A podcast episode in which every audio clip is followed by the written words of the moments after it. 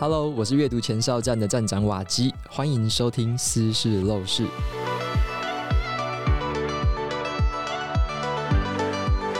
这期节目哦，是一个很特别的合作啦。因为上一节呢，我跟这个司法院合作的节目是邀请了这个台湾高等法院的林梦煌法官来到我自己的下一本读什么节目，跟我聊一下他的一本著作叫做《剧透人性》，那还有一些他的一些书写啊、写书的经验呐、啊。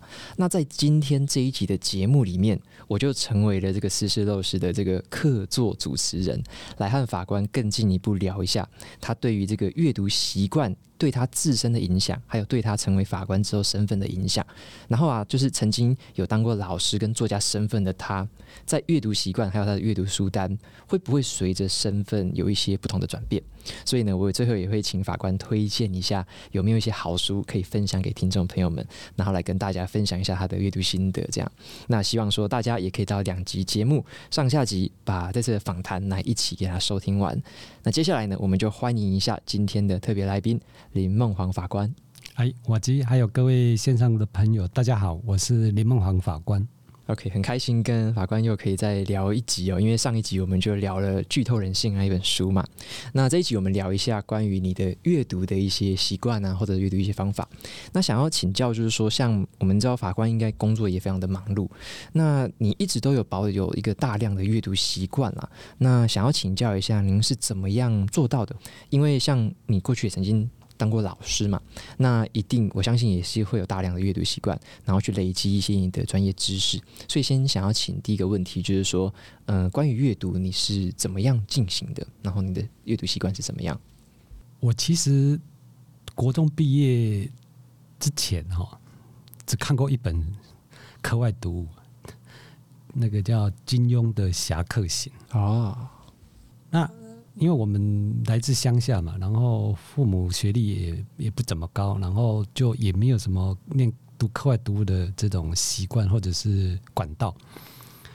那我印象中，我那时候去国中毕业去念师专，看的第一本小说叫《蛹之声》啊，那是小野写的。我那时候非常 enjoy，也非常乐在其中。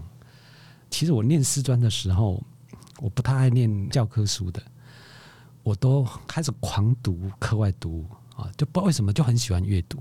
哎，那这个我也也无法细说为什么我会这样，反正就是从师专开始我就喜欢看报纸，像我以前一天会看六七份报纸。那当然现在报社都陆续倒了，所以没有那么多可以选。不过就是会利用闲暇的时间啊，有空就是看看书啦。哈，像前几天跟这个。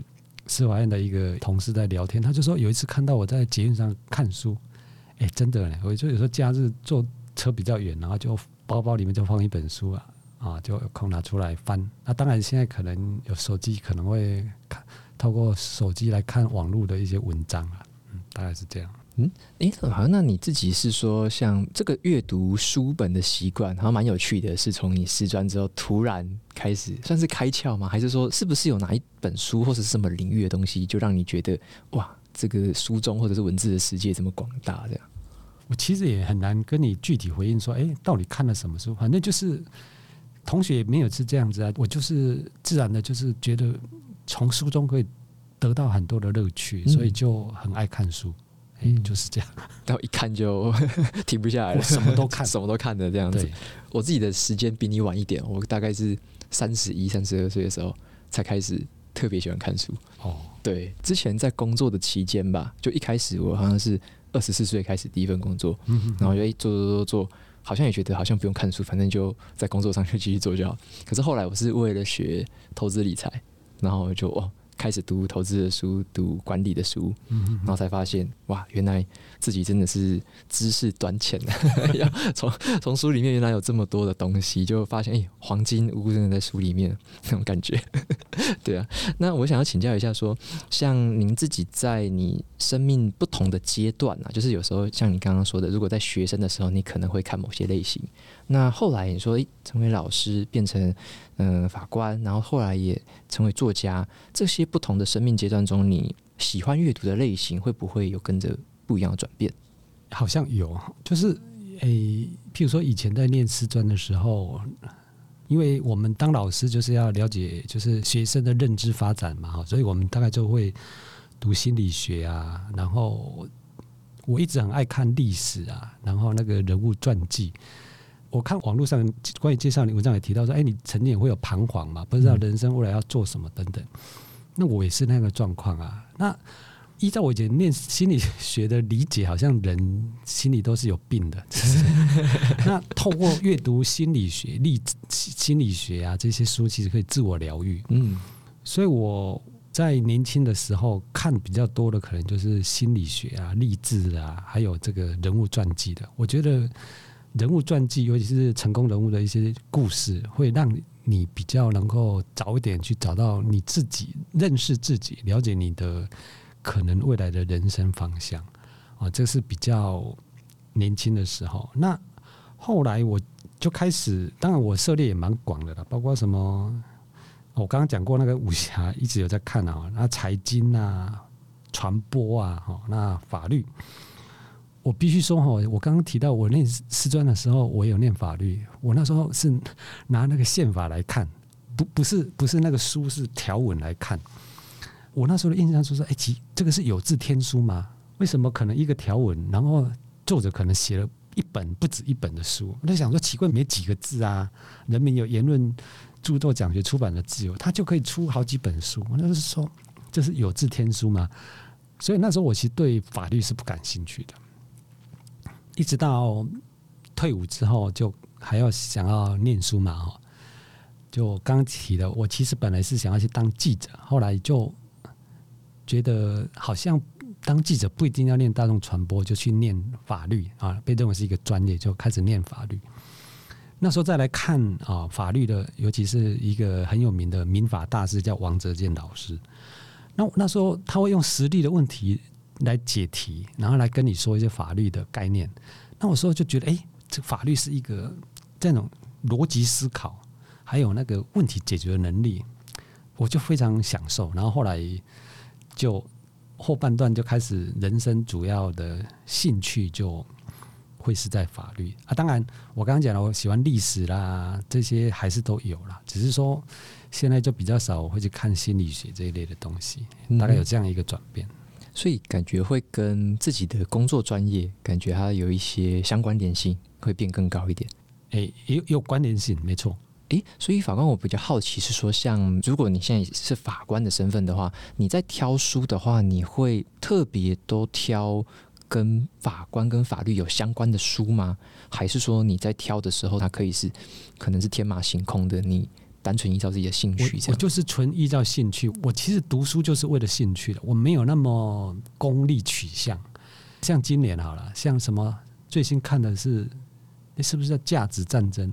哦，有一本价值战争，什么晶片战争，对，什么台湾经济四百年这些的，我其实都有读啊。这些完全跟法律没有关系。嗯，嗯，对，所以我现在看法律的比重其实未必有那么高啊。嗯哼，嗯哼，所以其实阅读也跟我们的专业可能有一些相关，但是也有可能很多是出于我们自己的兴趣啊，或者说我们想对某些议题的理解。就可以去找相关领域的书来看，没错。嗯，OK，我觉得这也是一个很棒的一个阅读领域的一个分分享啦。就是因为有些读者他会问我说：“诶，瓦基，我是不是都只看那一些跟我专业相关的东西？”他就会可能会陷入一个陷阱，就会觉得好像。不应该浪费任何的时间，不要去看任何跟专业不相关的东西。然后我就觉得哇，这样会不会有点走火入魔？啊，就是这样，人生太算计了。对对对对，就是这样，好像很辛苦诶。我自己后来也是渐渐的调整我的比例，就是可能有一部分是跟我现在，像我在经营自媒体啊，像我在呃。规划我自己的一些文章啊、影音的计划，可能我只会看少部分跟这个强相关的书，那其他的话其实就也是比较符合我自己的兴趣啦。就可能像我最近看的比较多是跟心理学、跟经济学有关的东西，那想说，诶，这个东西是我以前都没有涉猎过的，但是现在有很多好的读物，我可以从那边去学一些关于自己的、关于整个社会财经状况的一些事情。对啊，所以我觉得好像跟专业的。结合度不一定要到完全百分之百，或者说，嗯，不要说浪费时间是一个好像很罪恶的东西，反而有时候接触这一些纯兴趣的，好像也是不错的事。对啊，我我我完全赞同。嗯，那我比较好奇说，像我最近刚好就是读完那个法官，你有一本叫做《剧透人性》这本书嘛？那我觉得这本书很有趣的是，你阅读的不只是书哦，你有追很多的剧，然后你在《剧透人性》里面，其实你就是分析了好几十部国内外的影集呀、电影。所以其实阅读不只是看文字哦，我觉得就是阅读好像更广义的来看，也可以是很多形态媒介的一个吸收。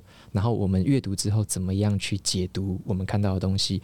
那我想要问一下，这本书里面呢、你有提到说你会想要跟大众去分享这个法普的观念，就相对于科普，我们想要分享法普的观念。那想要请你特别挑一下，看看说，诶，这里面有没有哪一个剧，或者说哪一个观念是你觉得特别值得分享给我们大家读者的？台湾民众常常一现在当然很多元了，早期大概就是好莱坞的一些影剧嘛，哈，那其中这个法庭戏是蛮重点的哈。那我这里举一部影集来讲好了，就是《十二陪审员》这一部是那个比利时的一个法庭剧哈。那我当时为什么会想到写这个呢？当然，一方面看这部戏还蛮有趣的，二方面就是说那时候台湾在吵人民参与审判制度，到底要参审啊，还是要陪审？这部剧情基本上其实类似的剧集蛮多的，包括说这个最有名的所谓的十二怒汉啊，那韩国好像也有什么菜鸟陪审团之类的哈。可是这一部这个十二陪审员呢，它比较。跟其他影集不同的就是，它聚焦在陪审员他参与审判之后的一些心路转折。当然，如果光谈这些，可能就是说，哎，这个未必能够引起读者的兴趣，或者是说，这个涵盖面上不够广。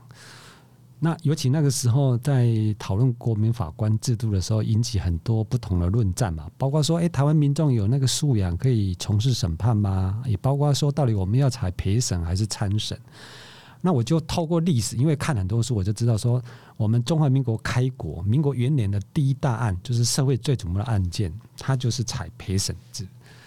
所以我的意思就是说，啊民国元年都有在陪审了，怎么可能说因为民众的素养是不足的？哈，这个就是不成立的嘛。哈，那接着我会去谈所谓的人民参与审判的历史。那现代陪审制一般都认为起源于英国啊，那英国在十二世纪就有，那我就会从那个历史沿革开始谈起，然后说，诶，他在世界各国的演变啊，他可能后来到了法国，到了德国，然后他们一开始采陪审，后来就转向参审制，所以我透过这样一个制度的介绍，还有那个法庭啊，就是因为比利时它的人民参与审判呢，它的法庭呈现就是跟好莱坞的不太一样。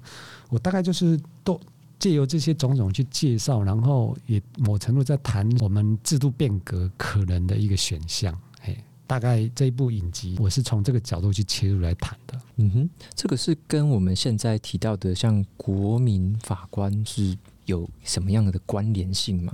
啊，因为就是基本上我们国民法官就是把人民。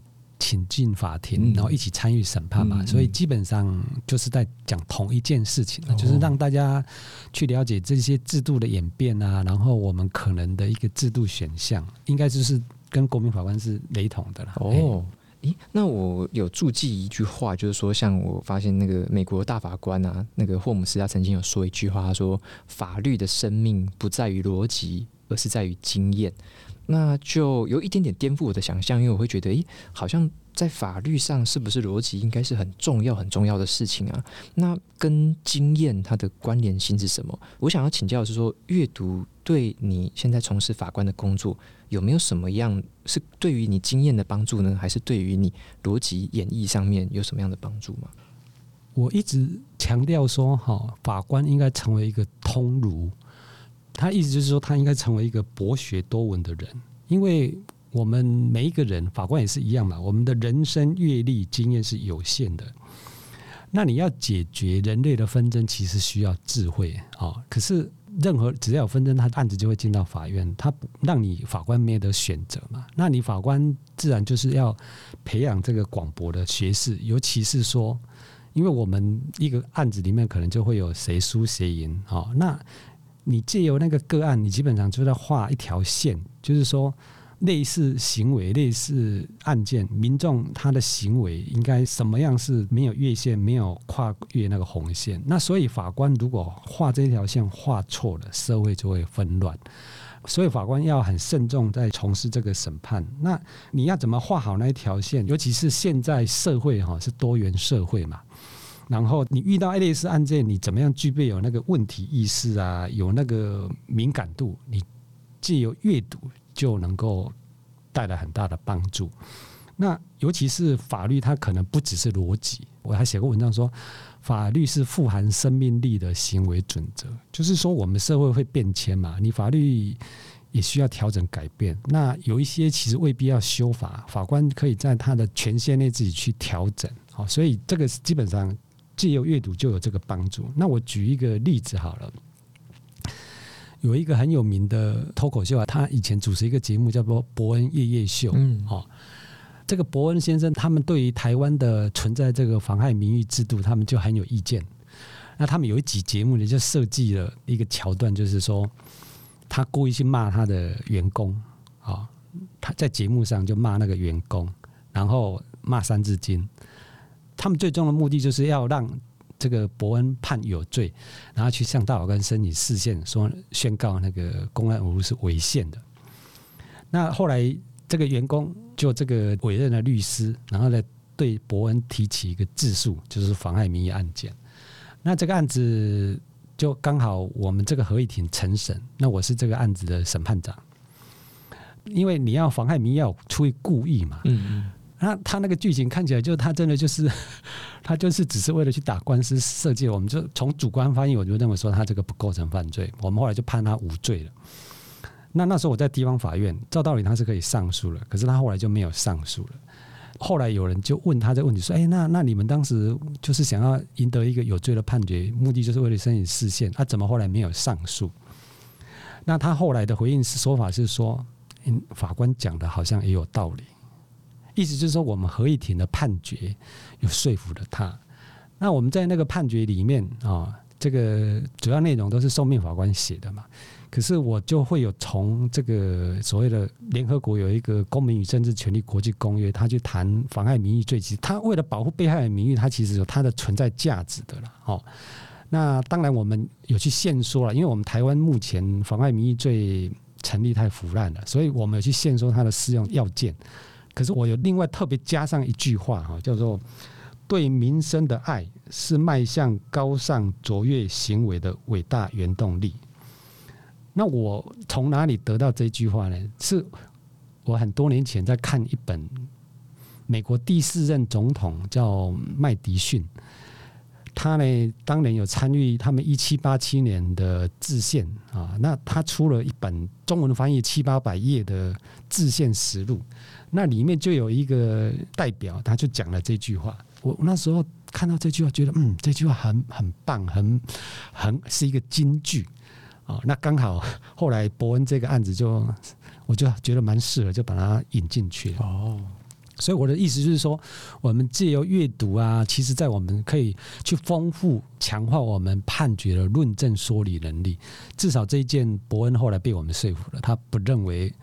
妨害名誉罪完全是没有存在价值的哦。OK，所以他呃，除了说拓展我们视野之外，包含像您在用这种，就是你在写这些资料、引用资料的时候，都可以作为一个很庞大的一个佐证，或者很多元、很丰富的一个佐证。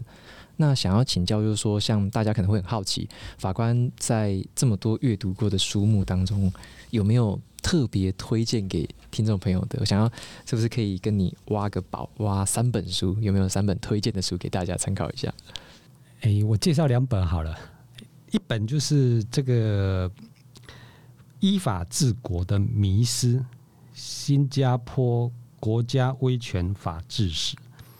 另外一本是从 A 到 A 加啊，企业从优秀到卓越的奥秘。大概我觉得可以跟瓦吉还有听众们分享这两本书。好啊，诶，可不可以简单说一下，像您说的第一本那个依法治国的迷思，这本的话是在讲什么？我们可以从里面可能学到什么东西？我我先讲一下，就是说哈，我我刚刚讲阅读这件事情，我看过人类学家是这么讲的，就是说哈，你要了解自身的文化的一个最好方式，就是学习其他文化，哦，要透过跨文化这样一个视野来去理解。那第一本会想要讲新加坡哈，我想台湾民众一直对于新加坡认为它是一个很有国家竞争力，然后以我们司法来讲，它的商业诉讼是非常发达的哦，可能在全世界名列前茅。那我们台湾有一个名人叫曹兴诚先生，他曾经也规划新加坡籍嘛。他当时也就是因为觉得新加坡法治环境啊，各方面都很好。那我自己对新加坡的理解，其实我一样，我用我承审过一个案子来说明好了。我在民国九十九年哈，那时候在地方法院服务哦，那。就是说，民众交通违规被开罚单，如果不服，可以向地方法院的刑事庭叫做声明异议。那我承审的那个案子呢，是法轮功的学员在一零一大楼在那边举牌，就是因为那时候很多的陆客嘛，会去一零一逛百货公司，那那些。法轮功学员，他们就想要这些陆客知道说，哎，他们在法轮功学院在大陆受到了迫害啊，什么等等，所以他们用标语啊那些的方式。那当时警察就给他们开了罚单，说他妨碍交通了哈。那我承审到这个案子的时候，我就觉得这个可能会涉及到人民的言论自由的问题嘛哈。虽然那个罚单只有三百块，可是我判决写了好几页啊。最后我的结论就是认为这个涉及到人民言论自由，就不应该裁罚，我就把那个罚单给撤销了。那这样子判了之后，哎，没想到这个媒体用头版在报道，然后头版报道之后，后来朝野立法委员大家都觉得这个怎么需要罚呢？哈，简单的讲说，那个案子最后警察也没上诉，没抗告哈，然后这个。感觉社会还蛮蛮赞同这个这个裁定的哈。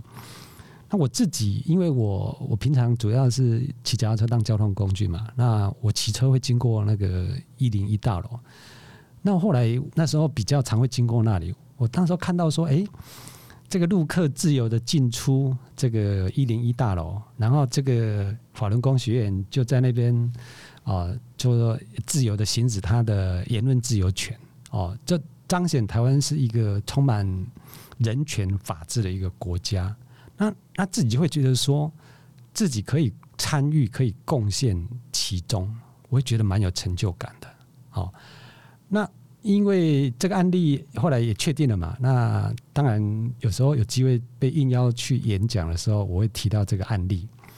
那我提到这个案例的时候，我就会去搜寻，诶，才发现说新加坡在同一个时期。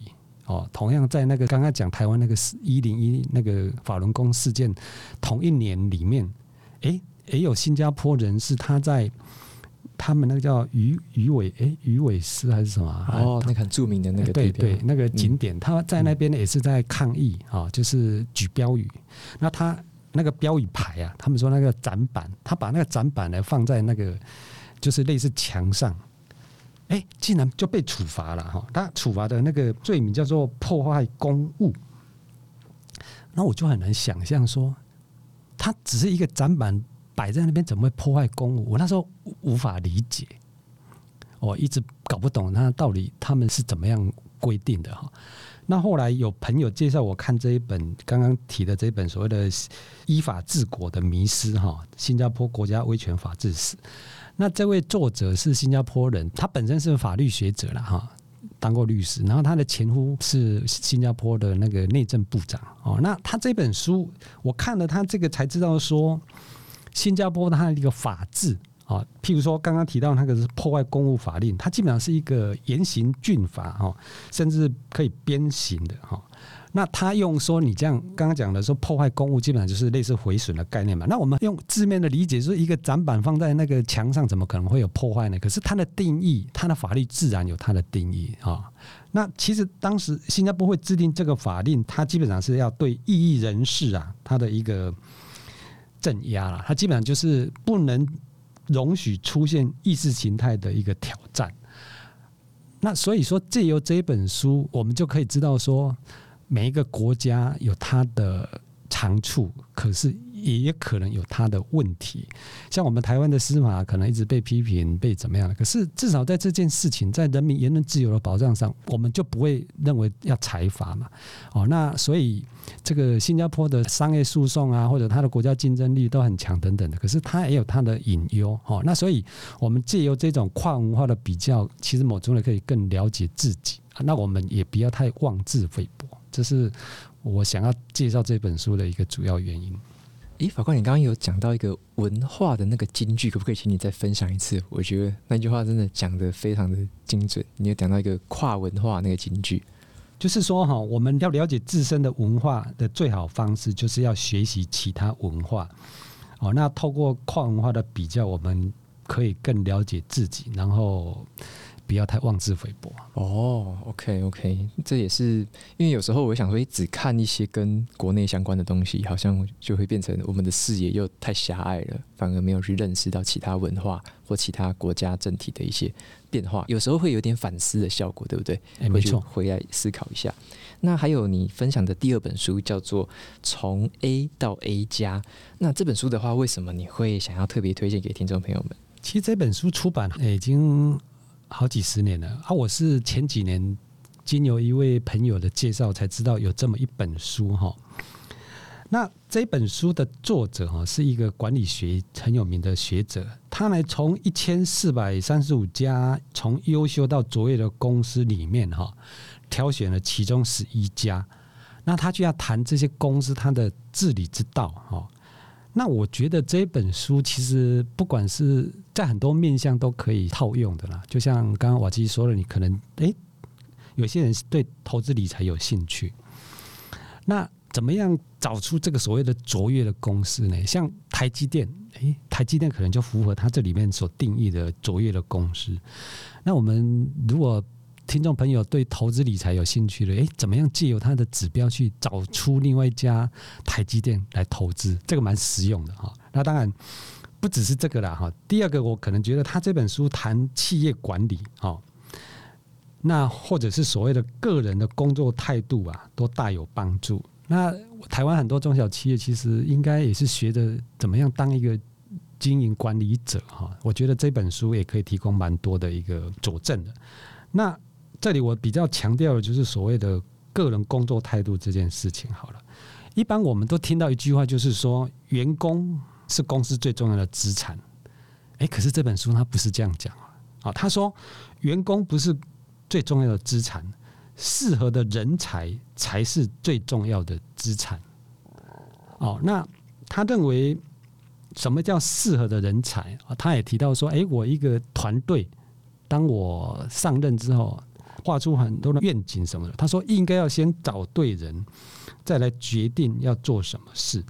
那你找到对的人哈，就是说这样的人才，他是为了追求卓越而追求卓越。他认为这是一种道德规范。那这种态度啊，不是报酬所能左右的哦。那到底什么样是这样的人才呢？这个大概。个性啊，工作伦理啊，基本智商，或者所谓的一些信守一些承诺啊，等等，这些都是最重要。我觉得这个可以作为我们个人的生活还有工作准则啦，就是要乐在工作了哈，对工作要有热情啊，然后要持续的去精进自己的专业。那我当然看这个，我其实会想到我们的台湾的司法了哈，因为。我其实会想要看这些，有时候也是因为我一直在体制内倡议自我改革嘛，司法改革。那有时候看到这些文章文献，你就会发现，哎，你借鉴别的领域，像刚刚讲的第一本哦，那个涉可能涉及到这个国家治理，然后这个第二本啊，这个就涉及到公司治理。我就讲以我们法官而言啊，哈，我们法官基本上大概当学生的时候都是优秀的嘛。因为法律系是一个显学，可是你是一个优秀的，那民众其实不在乎你学历高低，人民其实更在乎就是你法官是卓越的。那所以我们法官怎么样保有工作的热情，然后追求卓越？因为法官这个工作，我们没有那个职等的，我们基本上就是二十四级法官，你自然的哦，时间到你就会跳级。那像我现在是一级法官。我的院长也是一级法官，我们的本俸基本上是一样的。那法官这个工作，某程度是人家说的是一个老人工，就是说他要求你不要企图心，没有升官的问题。那可是很多法官都很年轻就进来啊，你怎么样？就是说你要让他工作三十年、四十年，一直保有热情，这件事情就是自己要找到成就感。像我们现在司法被社会很严厉的批评，可是我会觉得说，其实自己只要能够乐在其中，应该是可以找到工作的成就感。像我，我是一百零四年上高院服务嘛，哈，那是我第一次上高院服务。我记得那时候我们人事室主任就很热心跟我说：“哎，法官，你哦不用像其他法官一样，你六十几，哎，我忘记他说六十二、六十三岁就可以退休了，因为因为我有老师的年资嘛。”我当然表面上很谢谢他，可是我心里在想说，我又没有想要提早退休，我对这个工作还蛮有热情的哈，所以我会觉得说，这本书也让我们知道说，其实你怎么样在找到工作的热情，持续不断的努力精进，我想这是每一个人哦应该都要去努力追求的。嗯哼。这也是我在那时候看这本书，还有他另外一这个作者两本书我都有看，然后我就觉得，就像法官刚刚提的，除了他可能是写给企业高管在看的，然后可能是看企业经营啊、企业管理，可是其实这种书，我觉得有时候都对应到我们个人去思考一下，跟我们个人的生活啊、工作，它都有很强烈的关联性。没错。对，像刚刚法官你有提到说，那个法官的升等制度是感觉是时间到就自己会升的，这个跟我们之前在私人企业的感觉就差很多。因为以前我们在私人企业就是，哇，你表现不好，那分红就差好多，然后。也不是说什么时间到就升，有些人可能就是万年工程师，做了一辈子都还是同样的职等，所以这种感觉不太一样。但是即使是在法官您这样子的一个体系下，你还是很强调说我们追求卓越，在工作上保有热忱，这一个很重要的这样的一个观念。对，因为法官工作他所谓的强调审判独立哈，所以法官他是所谓的法官无大小，那。如果法官为了迎合啊外在的诱因啊，或者所谓的升迁啊舆论的那个认同，你的审判就会偏掉了。所以制度设计上不是台湾而已，全世界各国都是如此。就是他的法官基本上，他为了确保他能够独立公正的从事审判，他就是制度设计上就会像台湾这样，他。除非你有表现被列为未达良好，不然的话，你就是每年自动就会跳跳级。嗯嗯、嘿，这个是台湾目前的制度。那这本书也当然就是刚刚讲的，他可能为了是为了让那个企业领导者可以看到。其实我也看到，就是说，哎，这里面其实有很多可以作为我们法院管理的一个借鉴。嗯、因为台湾的司法其实现在很多人讲说，其实我们台湾什么审判独立啦，这些都已经很足够了。台湾现在在。比较大问题就是我们的法院行政管理，我们还是比较在一个没有很细致化去处理的。那这本书可能提到说，你可能怎么样去去官僚化，然后呢，就是你这个体制内要能够去包容那些不同的意见啊。像他这里面，我记得这本书上特别提到说，他们一个团队可能还没有做成政治的决策之前，大家可能各自抒发己见，然后甚至会很激烈的攻防。可是，一旦做成决定，大家就是要朝同一个目标去迈进。